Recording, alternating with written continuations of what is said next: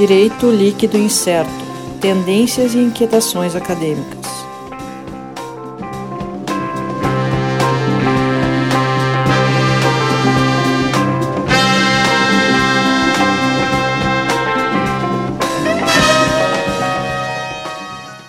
Olá pessoal, estamos aqui mais uma vez então começando um novo episódio do DLI Direito Líquido Incerto DLI Podcast.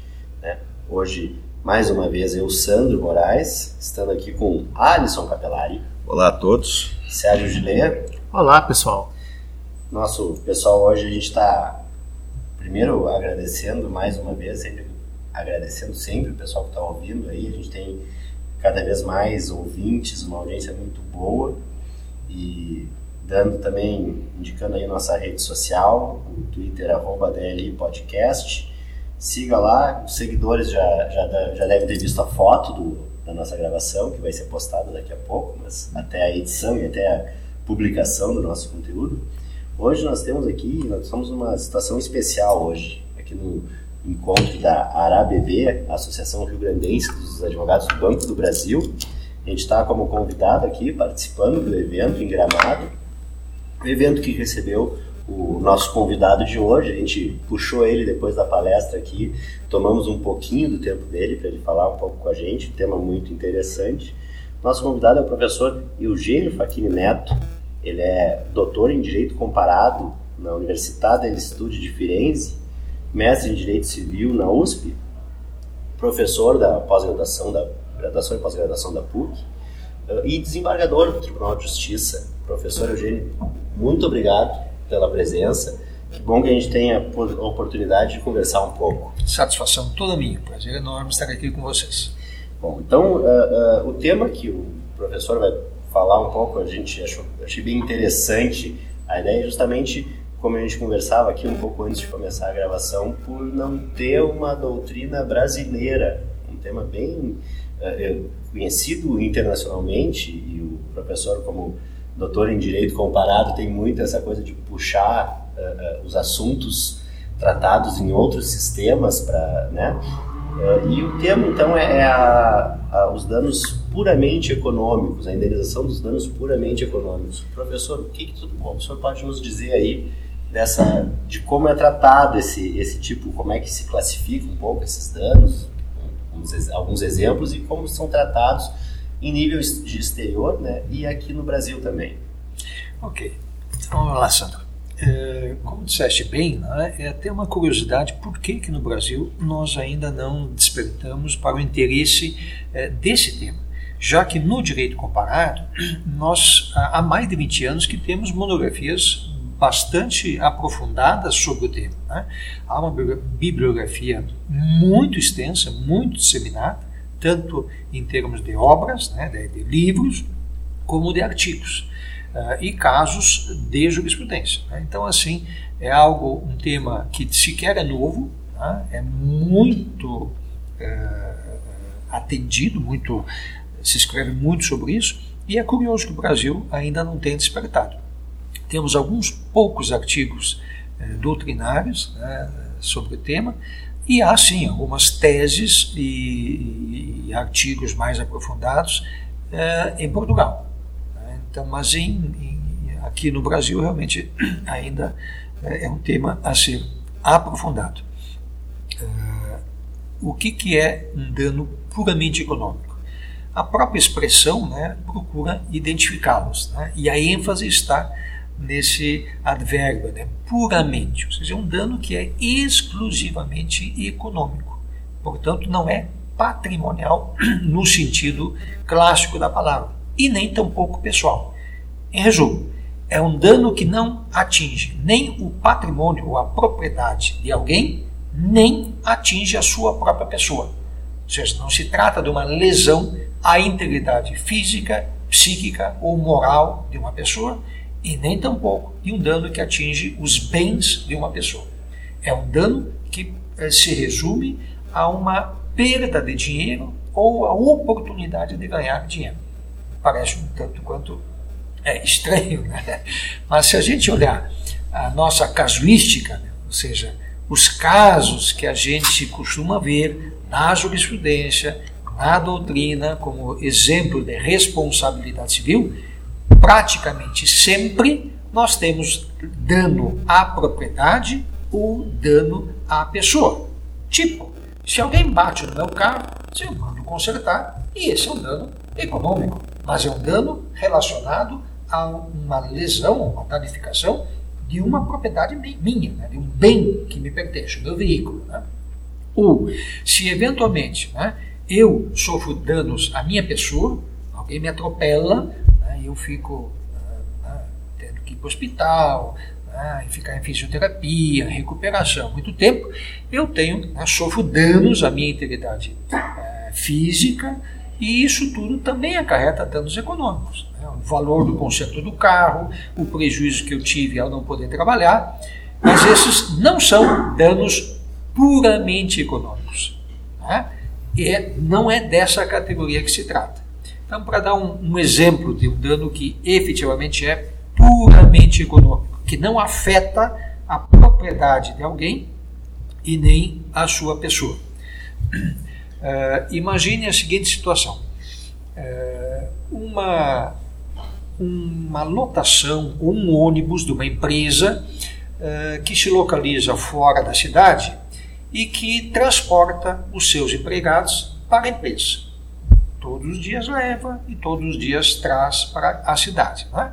E agora imagine que um caminhão né, desgovernado acabe atingindo esse é, é, esse ônibus, né, que tem lá seus 30, 40 empregados sendo transportados para o trabalho.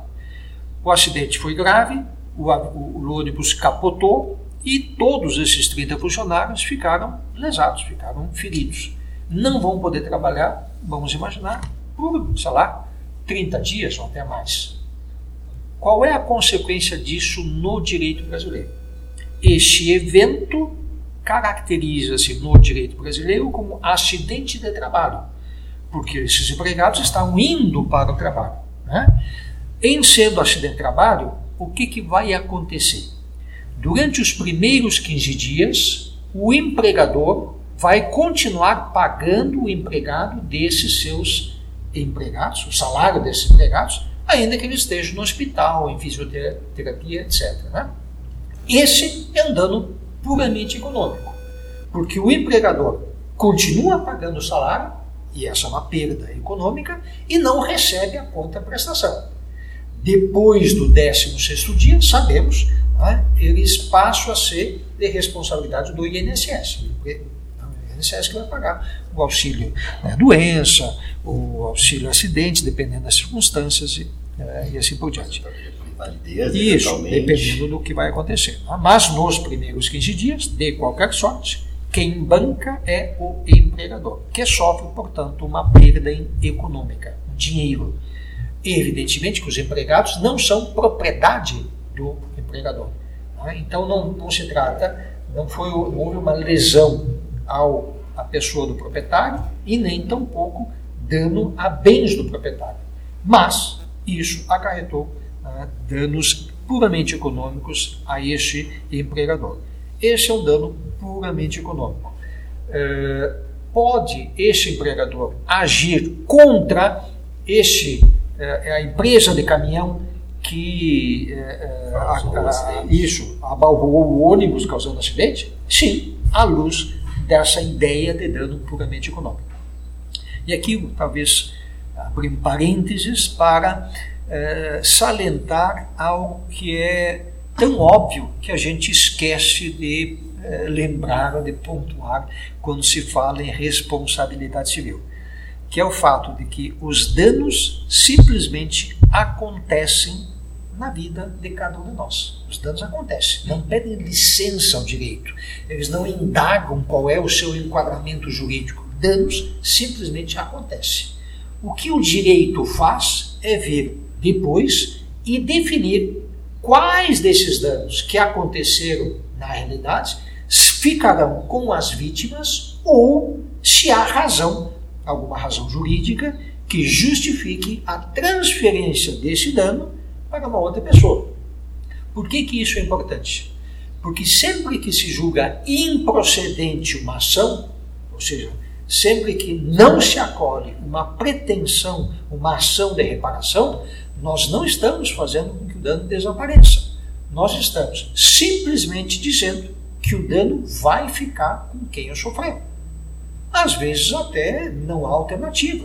Tipo, se um dano, um raio cai na minha cabeça, né, além de eu perder minha vida, talvez a minha família toda, que dependa de mim, vai sofrer danos econômicos, etc. Bom, paciência, não tenho o que fazer. Agora, quando eu tenho a quem imputar a causa desse dano, a quem atribuir a causa desse dano, aí a situação fica um pouquinho mais complicada. Porque aí eu tenho que optar. O direito, o legislador tem que optar e em qual dos dois né, é, vai sofrer o prejuízo. Ou se é a vítima originária, ou se é o causador do dano. Quando há uma culpa, fica mais fácil. O problema todo é quando há uma culpa, e daí a gente fica pensando no que, que é justo ou não. Mas isso é só uma, é, fechando parênteses, para tentar introduzir o tema e mostrar que, às vezes, danos puramente econômicos né, devem, ou é razoável, que se transfira é, de quem os sofreu para quem é, os causou.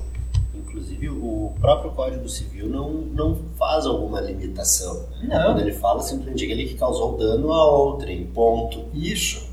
Foi boa essa colocação, Sandro, pelo seguinte: é, nos três, digamos, grandes modelos que nós temos no direito comparado a respeito desse tema, né, é, se costuma dizer que há um modelo liberal que é aquele que não faz distinção entre quais são os danos indenizáveis. Esse é o modelo de origem francesa, no qual, direito francês, o nosso direito se inspirou historicamente. Desde o Código 16 até esse, né, essa foi a inspiração quanto a esse aspecto. Por quê?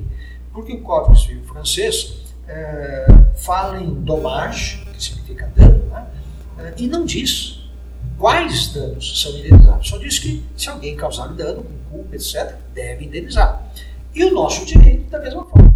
O artigo 186 do Código Civil vigente, né, repetindo substancialmente a lição que estava lá no 159 do velho Código Civil, fala apenas em dano.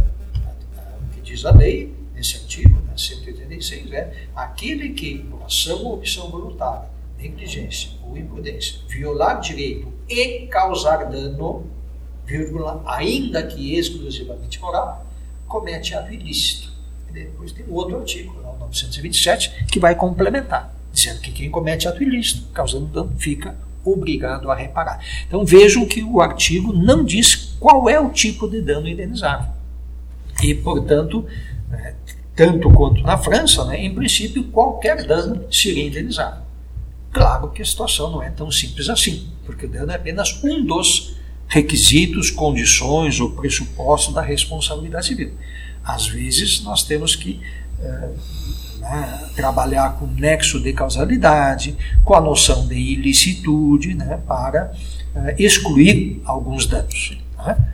Nesse ponto me parece que às vezes o, a dificuldade maior talvez resida no nexo, justamente porque a gente não tem uma relação uh, direta entre as partes, senão aí tu teria um dano contratual ou alguma coisa desse tipo. Então, por não haver essa relação direta, tu vai ter que jogar. No caso do exemplo da, do transporte de, de do ônibus da empresa, né?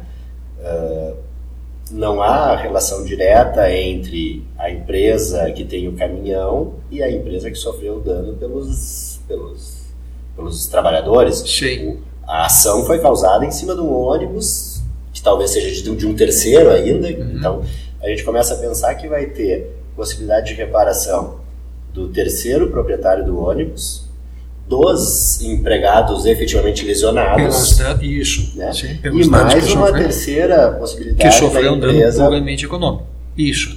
Eu não sei se, se isso entraria também uma eventual ação regressiva do INSS também nessa. Com certeza. Como um dano puramente econômico. Com INSS. certeza, com certeza. Em muitos casos, o INSS já age regressivamente contra o empregador nos casos em que o dano é causado, digamos, por, por uma, séria, uma certa uh, uh, falha empresarial né, e não garantir a segurança, a salubridade dos seus empregados, naqueles danos que são repetitivos. Uhum. Se percebe que algumas empresas, né, por não se preocuparem muito com a saúde dos seus empregados, né, uh, descuidam de algumas de adotar algumas precauções e essas pessoas reiteradamente acabam indo para a INSS, né, se encostando, etc. Isso tem um custo.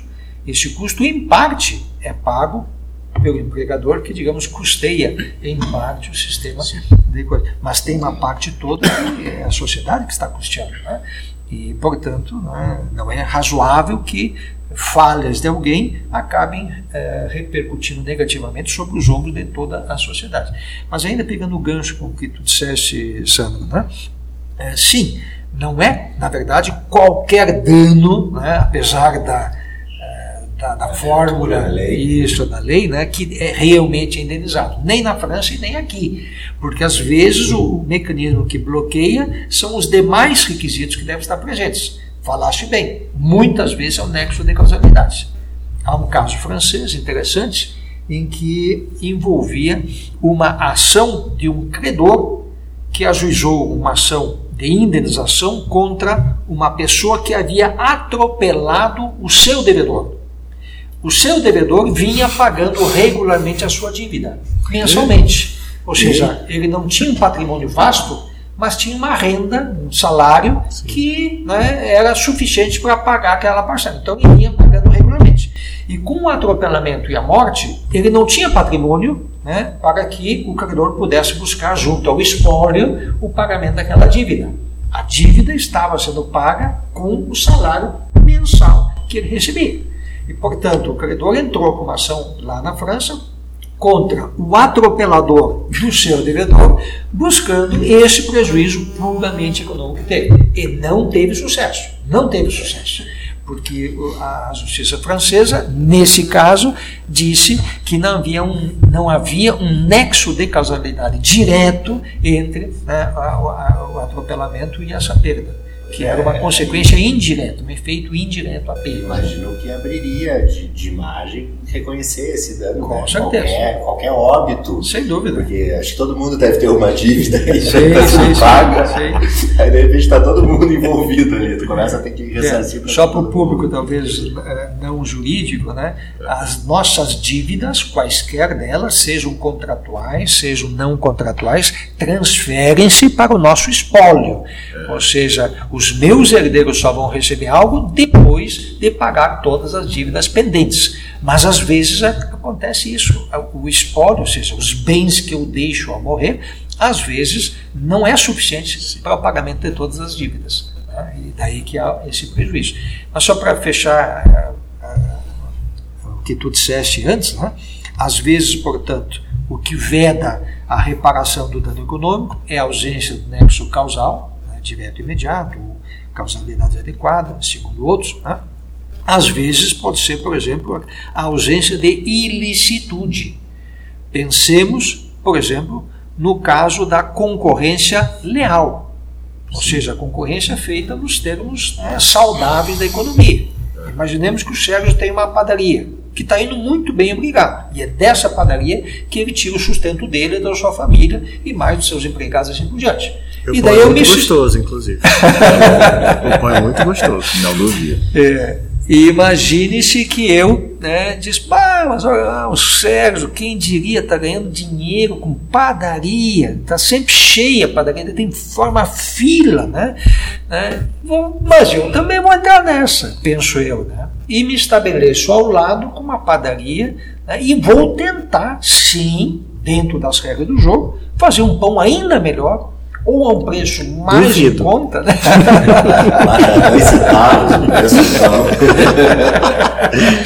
é, vou tentar tirar a clientela dele. E vamos supor que eu seja exitoso, consigo né? fazer um bom pão e ou um preço um custo menor, porque consegui um fornecedor que me fornece um preço mais barato, ou seja, dentro das regras do jogo, eu consigo né, ter um produto melhor do que o dele, ou mais barato que o dele, e acabo tirando a, a clientela dele. Ele pode quebrar. Pode ele ficar sem, vai ter que fechar, deixa, despedir muita gente, a sua família vai passar necessidades, E eu não vou ter que indenizar. Eu sofri um dano, mas eu não vou ter que indenizar. Porque é um dano que não né, é Não considerado normal decorrente de uma, de uma concorrência que é livre e salutar. Então, assim, às vezes é a ausência da ilicitude que inibe, impede certas indenizações. Então não, não precisa o ouvinte ficar apavorado de que com dano econômico tudo vai ficar indenizado. né? Pois é, eh, pro professor, né, eh, com relação a essas questões, né, principalmente os exemplos, por exemplo, o exemplo do ônibus que levava os trabalhadores, o ato de terceiro fez nascer uma responsabilidade que até então não existia, né, que era de pagamento dos salários durante esses 15 dias. Agora, no outro caso, o caso francês, que mesmo que não tenha ido em frente, eu aí a gen- a gente já, já, nem consegue ver, por exemplo, nascimento de responsabilidade. Sim. A gente somente vê o dano. Né? Então, não, mas peraí, como, como é que pode isso? Dano sem responsabilidade? Sim, isso. É, Essa perplexidade, digamos, que decorre dessa, eh, digamos assim, eh, corrente mais liberal da Sim. responsabilidade civil, que tem origem no Código Civil francês, que é de 1804. né? Lá, aparentemente, basta que alguém cause um dano com culpa e é obrigado a indenizar. É o que decorre do antigo artigo 1382 do Código Civil francês, né? que, repito, 1804, ainda está em vigor, ainda que em função da última reforma legislativa, em 2016, tenha sido renumerado para eh, 1300 e- 1240. Né? Mas a ideia é exatamente a mesma.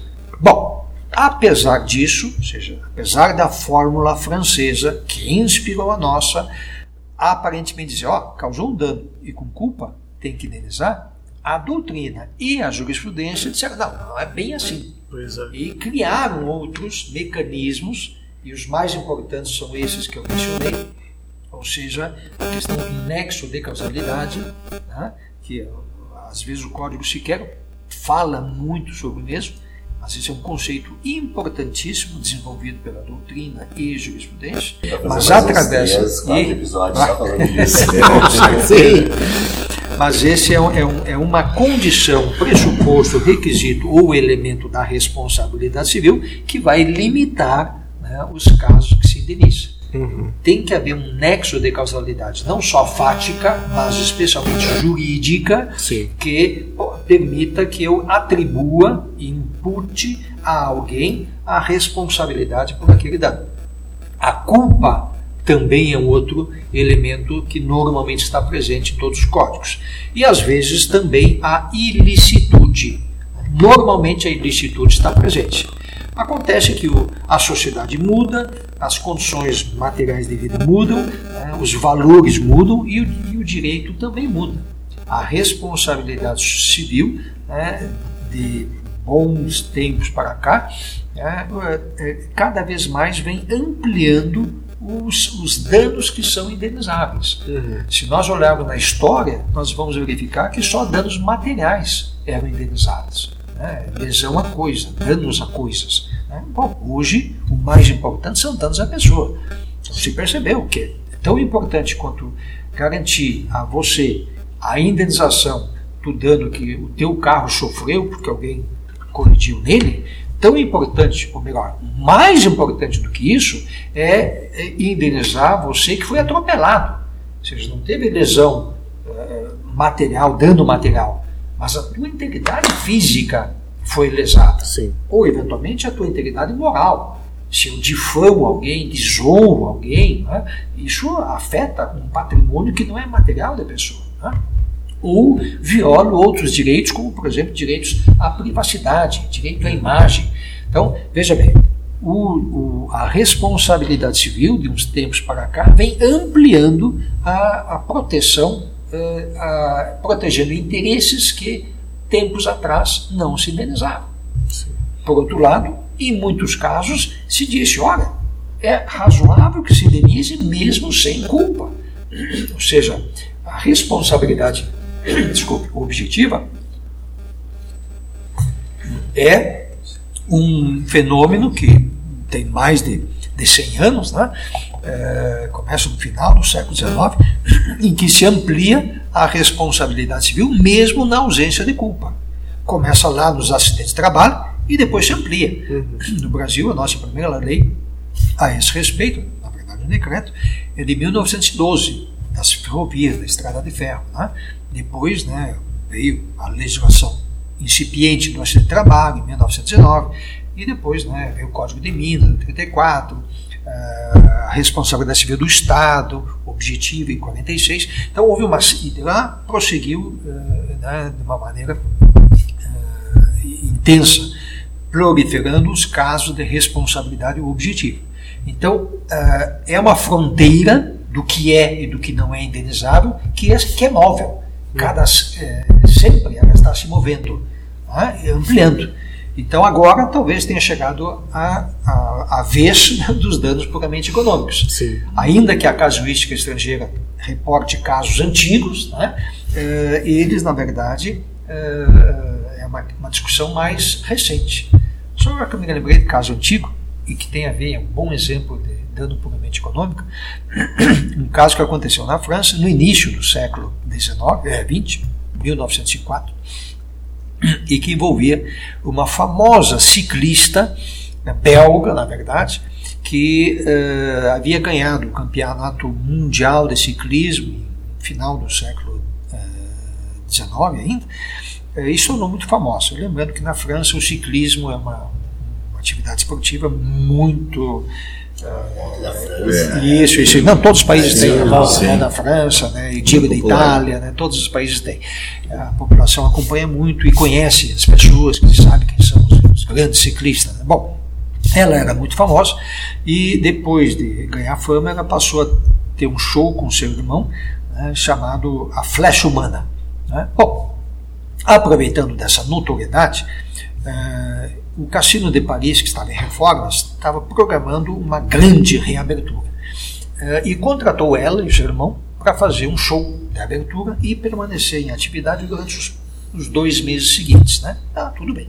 Eh, contrato feito, tudo, preço estipulado, tudo certinho. Bom, faltando dois dias para a abertura do cassino, eh, o, o Teatro Olímpia contratou ela para fazer o mesmo show lá nesse outro teatro não no Cassino de Paris, mas no Teatro Olímpia. Bom, e ela aceitou, pagaram mais, será? O que que fizeram? Os donos né, do, do Cassino de Paris entraram com uma ação de indenização contra os donos do Teatro Olímpia por danos puramente econômicos, porque tiveram uma série de gastos com, né, preparação do show, com propaganda, né, a expectativa de, de, de, de público, e parte desse público que iria no cassino em razão dela, acabou indo lá, nesse outro local. Lá. Então eles tiveram danos puramente econômicos. Entraram com uma ação na justiça e tiveram êxito. É um dano puramente econômico lá de 1904. Né? Então não é algo recente. Ainda que essa nomenclatura, dano puramente econômico, lá simplesmente era ignorado. Né? E nesse caso, eles até, esse cassino até teria uma, dano contratual em face da, da ciclista. Isso. Talvez pela quebra do contrato, mas com o terceiro não, não tinha Isso. nenhuma relação. Né? Isso. O, Brasil, nós temos aquele caso do Zeca Pagodinho. Né? Sim, sim, sim. Ah, sim. Cantava pela, é, é, fazia propaganda da, da Brema, eu acho, né? É, é hoje foi contratado, foi contratado pela Skin, eu acho, né? Ah, não. É, eu, eu, acho que era primeiro Brahma, depois Skin, e, e daí na propaganda da, da Skin ele falava alguma coisa não tão boa da, da Brahma, alguma coisa assim. É, ou não. simplesmente falou. Ou simplesmente falou, é, falou que era, que era melhor. Entrou na, na jogada né, e tirou, tinha contrato com a Skin. Sim. Trouxe de volta para a Brahma né, e ele começou a cantar aquela música. Eu voltei! então aí de novo ele não era propriedade de nenhuma delas. Mas houve uma interferência contratual, né, de uma maneira dolosa, e isso acabou né, causando prejuízos puramente econômicos. É, professor, tem uma, uma questão até em relação ao que foi tema de sua exposição aqui no, no encontro, que chamou a atenção justamente pelo, pelo, pelo pela natureza do público que está aqui e até questão da atividade profissional nossa. Uh, o senhor trouxe alguns casos de responsabilidade é, pela atuação até certo ponto desidiosa de advogados né? e da responsabilização deles por vamos assim não atender às expectativas do, do, do cliente uh, a, a, um, a, um, tempo razoável Sim. certo como é como é que é visto isso uh, aqui esse comparativo do da situação atual da responsabilização prestação de serviço advocatício. Sim. sempre é um não é tipo um tabu, mas é um tema meio complicado de, de lidar na, na, advocacia. É, com certeza. O que nós temos assim no Brasil de responsabilidade civil do advogado normalmente é por danos causados ao seu cliente. Sim. Tá? Então, nem, nem vou falar, digamos, dos casos dolosos de apropriação de dinheiro do cliente, claro. etc. Isso aí é, claro. é uma coisa assim, de, né? nem merece o nome de advogado, né? Dentro de uma enorme de uma classe, claro, vai haver alguém, como existe em toda classe, né, que vai se desviar do bom caminho. Mas não é disso que se trata. É, e o que nós temos assim no Brasil é muitas vezes, uh, tirando essa atividade, digamos, dolosa, é uma atividade desidiosa causando dano ao seu cliente, no sentido, por exemplo, da perda de um prazo para recorrer ou do prazo para contestar, é, alguma coisa do gênero. E que normalmente no Brasil nós resolvemos através do chamado uh, da perda de uma chance. Sim. Ninguém sabe se o advogado teria conseguido reverter aquela decisão desfavorável ao seu cliente. Mas não tendo recorrido, ou tendo recorrido fora do prazo, ou não tendo feito preparo, etc., isso vai tirar ao seu cliente a chance de eventualmente ganhar. Isso é uma coisa normal, tranquila, que tem no Brasil, tem lá fora. Mas os casos que eu citei não são danos ao cliente, são danos a terceiros, né? porque não é uma responsabilidade contratual. É, são casos que tem bastante lá fora. Eu comentei dois deles, um é, da Alemanha e outro da Inglaterra, e que envolviam a seguinte situação. Num deles, o pai caso inglês, havia deserdado né, as suas duas filhas, porque o relacionamento entre pais e filhos estava muito deteriorado e a legislação inglesa permitia, na época, que houvesse essa deserdação em razão do, né, do, do estado de deterioração da relação. Bom, então, isso se faz através de advogado lá na, na Inglaterra. Contratou um advogado, fez um testamento e deserdou aquelas suas duas filhas. Passam-se os anos né, e essa relação, digamos, volta a uma quase normalidade. Né? Voltou a, a, se aproximar das filhas, né, lembrou do seu testamento e daí voltou a, a entrar em contato com o seu advogado. Olha, eu vou querer modificar aquele testamento. Eu vou querer deixar para essas duas filhas 9 mil libras esterlinas para cada uma delas. E o advogado diz, tá, tudo bem, vamos fazer, né? Eu, assim que tiver uma folguinha, eu lhe chamo aqui para a gente ver os detalhes, assim por diante, né? E foi, né, durante três ocasiões, né, acabou protelando. Ah, vou viajar, ah, não posso. Bom, quando finalmente marcou a data, né, dois dias antes morreu o que seria o pai nesse testamento. Portanto, não foi feito a mudança do testamento. E ao morrer, portanto, valeu né, o testamento antigo em que elas foram deserdadas tivesse o advogado cumprido o seu papel, e teve tempo mais do que suficiente para isso, né, elas não eh, teriam eh, ficado sem nada, elas teriam recebido 9 mil libras cada uma delas. Elas entraram em uma ação de responsabilidade civil contra o advogado, né, porque foi por falha dele. Mas veja bem, não é uma responsabilidade contratual, porque elas não eram clientes dele. Elas sofreram dano em razão do descumprimento contratual, da desídia no cumprimento das suas obrigações contratuais. Portanto, né, é um caso tipicamente de dano puramente econômico. O caso alemão é semelhante, só que nesse caso, é, dentre os seus vários filhos, o testador, o pai, queria beneficiar uma das suas filhas com quem ele tinha mais afinidade, morava perto dele, visitava. Bom, então, tanto lá quanto cá, há uma parte do patrimônio que o pai pode é, destinar livremente a quem quer que seja. A outra parte é a chamada legítima, que vai para o herdeiro necessário. Né? Então, o que ele fez? Foi atrás do seu advogado, disse, olha, quero fazer um testamento em que toda a minha parte disponível, né, eu quero que fique para essa aqui. Então ela vai receber aquilo que os seus irmãos também vão receber, por lei, e tudo aquilo que ultrapassar né, a chamada legítima, a minha parte disponível, eu quero que fique para essa filha. O advogado também foi desidioso porque não providenciou em fazer esse testamento e foi deixando, deixando, deixando, tá? é, por falha dele, advogado, não do testador que estava pressionado. E ele acabou morrendo, inesperadamente, de forma imprevista, né? antes de fazer. Qual foi a consequência? Ao morrer sem testamento, a sua herança foi partilhada em partes iguais entre todos os herdeiros. E aquela filha né, deixou de receber uma parte maior em razão disso. De novo, foi, ela não tinha nenhum contrato com ele. Só que na Alemanha, por questões internas do ordenamento jurídico deles, né, técnicas, né, eh, eles não conseguiriam resolver isso à luz da responsabilidade civil extracontratual.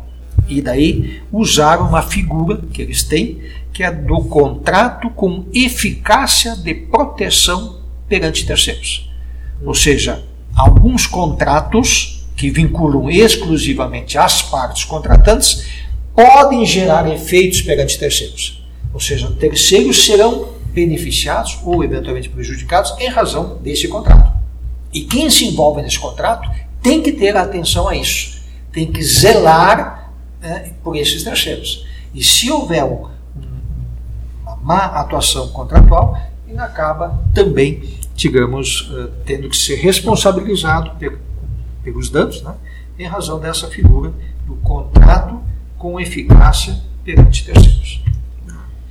Interessante, professor. Uh, já entrando nesse assunto o senhor falou da, da, Alemanha, dessa construção feita na Alemanha, dessa eficácia perante terceiros, justamente em relação aos modelos diferentes. O senhor já tinha falado aqui com a gente sobre o mais ou menos o sistema francês, né? que o Brasil meio que segue, que é, que é mais liberal, um posicionamento mais liberal, mas a Alemanha tem um posicionamento um pouco diferente, né?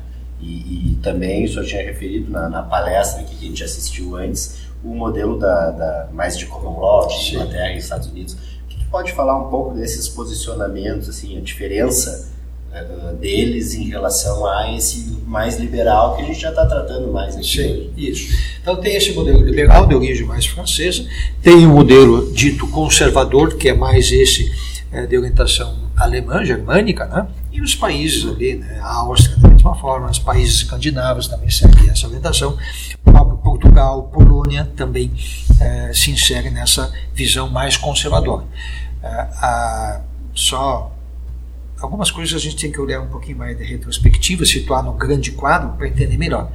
Uh, eu já mencionei que o Código Civil francês é de 1804. O, o alemão é de 1900. Na verdade, é de 1896. Né? Teve quatro anos de vacaciones, entra em vigor em 1900. Então, 100 anos depois, já tinha toda a experiência do direito francês. E, de uma maneira consciente, né? Tipicamente alemã, ou seja, pensam em tudo, pensam nas consequências, não é? e eles disseram: não, esse modelo não nos interessa.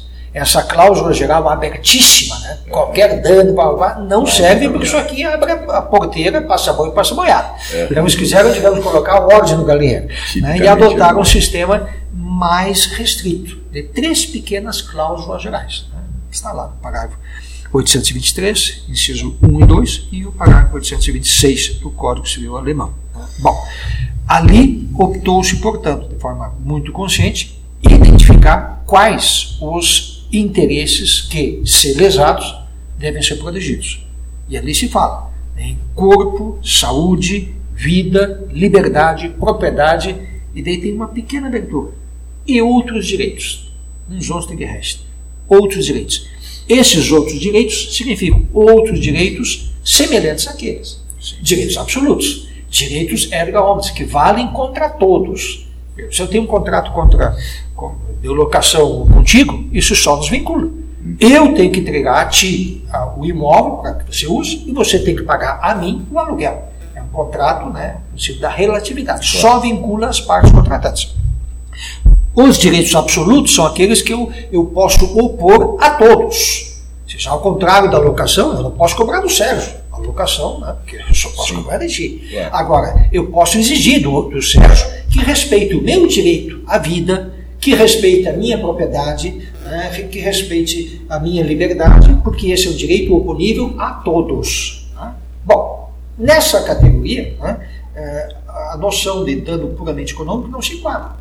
Não é nem corpo, nem liberdade, nem propriedade. Né? Então, entendeu-se que é, é, direitos puramente danos puramente econômicos não seriam protegidos pelo direito alemão. Mesmo assim, mesmo assim, forneceu-se por meios, eh, digamos, indiretos alguma proteção, como a gente viu há pouco ao falar do contrato com eficácia perante terceiros. Ou a, uma outra norma que eles têm, que é chamada norma de proteção. Quando eu violo uma norma que protege interesses de terceiros, como no caso de aliciamento de empregados, é um nome chato, técnico, uhum. mas é, né, é, significa quando eu pego o empregado de outra. Eu, eu tenho um contrato entre o Sandro e, e, e, e o, e o Alisson, por exemplo, né? E eu vou lá e, e, e aspas, roubo o Sandro. Hum. Sandro, vai trabalhar comigo, né? Tu é bom, né? e vai, né? É, vou te pagar mais, né? No meio do futebol falam tanto disso. Pois é. então, com isso, eventualmente, eu estou causando um dano né, para você. Claro. Há, tanto lá fora quanto no direito brasileiro, um dispositivo que me, me força a pagar o prejuízo que você sofreu. Uhum. Tá? Então é uma norma de proteção, é uma lei, uma norma expressa que protege às vezes alguém. Então temos lá e temos cá. Tá? É, ou danos intencionais. Quando eu quero deliberadamente causar um dano, aí sim eu também sou responsável por danos puramente econômicos. Aí entra aí a questão de dolo, não culpa. Isso, isso. É. Intencional sempre é o, o doloso, né? se indeniza é, sempre que vai ser o caso da concorrência desleal, vai ser o caso daquele lá que eu mencionei, um exemplo né, do advogado, do cliente do advogado que rompeu relações com o advogado, foi condenado a pagar honorários, né, 1.114 é, marcos alemães, e ele foi no banco e fez 1.114 depósitos de um marco cada um por custas pelo destinatário. Então o advogado recebeu a metade, ele teve que pagar as custas. Né? Entrou com uma ação cobrando o resto, as custas, né, dando puramente econômico, é, porque esse cliente quis deliberadamente né, e intencionalmente causar é, um dano. Então, o que eu, é, em síntese, né, às vezes né, os sistemas são diferentes, um é mais aberto, um é mais fechado, a common law fica mais no meio, não tem uma, uma, uma postura favorável ou contrária, uma, uma postura de princípio, não tem, mas examina caso a caso, concede aqui, nega a colar. Tá? Então, o que a gente percebe é que, apesar das divergências doutrinárias, abstratas, teóricas, na operação prática, boa parte dos casos são indenizados né, uh, em vários deles, mesmo que partam de pressupostos teóricos distintos. Já até, até pelo, pelo tempo, a conversa está muito boa, mas a gente tem aquela limitação de tempo. Né? É, infelizmente. É. É, até por mais que a gente tenha uma certa liberdade no tempo, no podcast, justamente não tem um compromisso, a gente sabe que também fica muito pesado estender demais.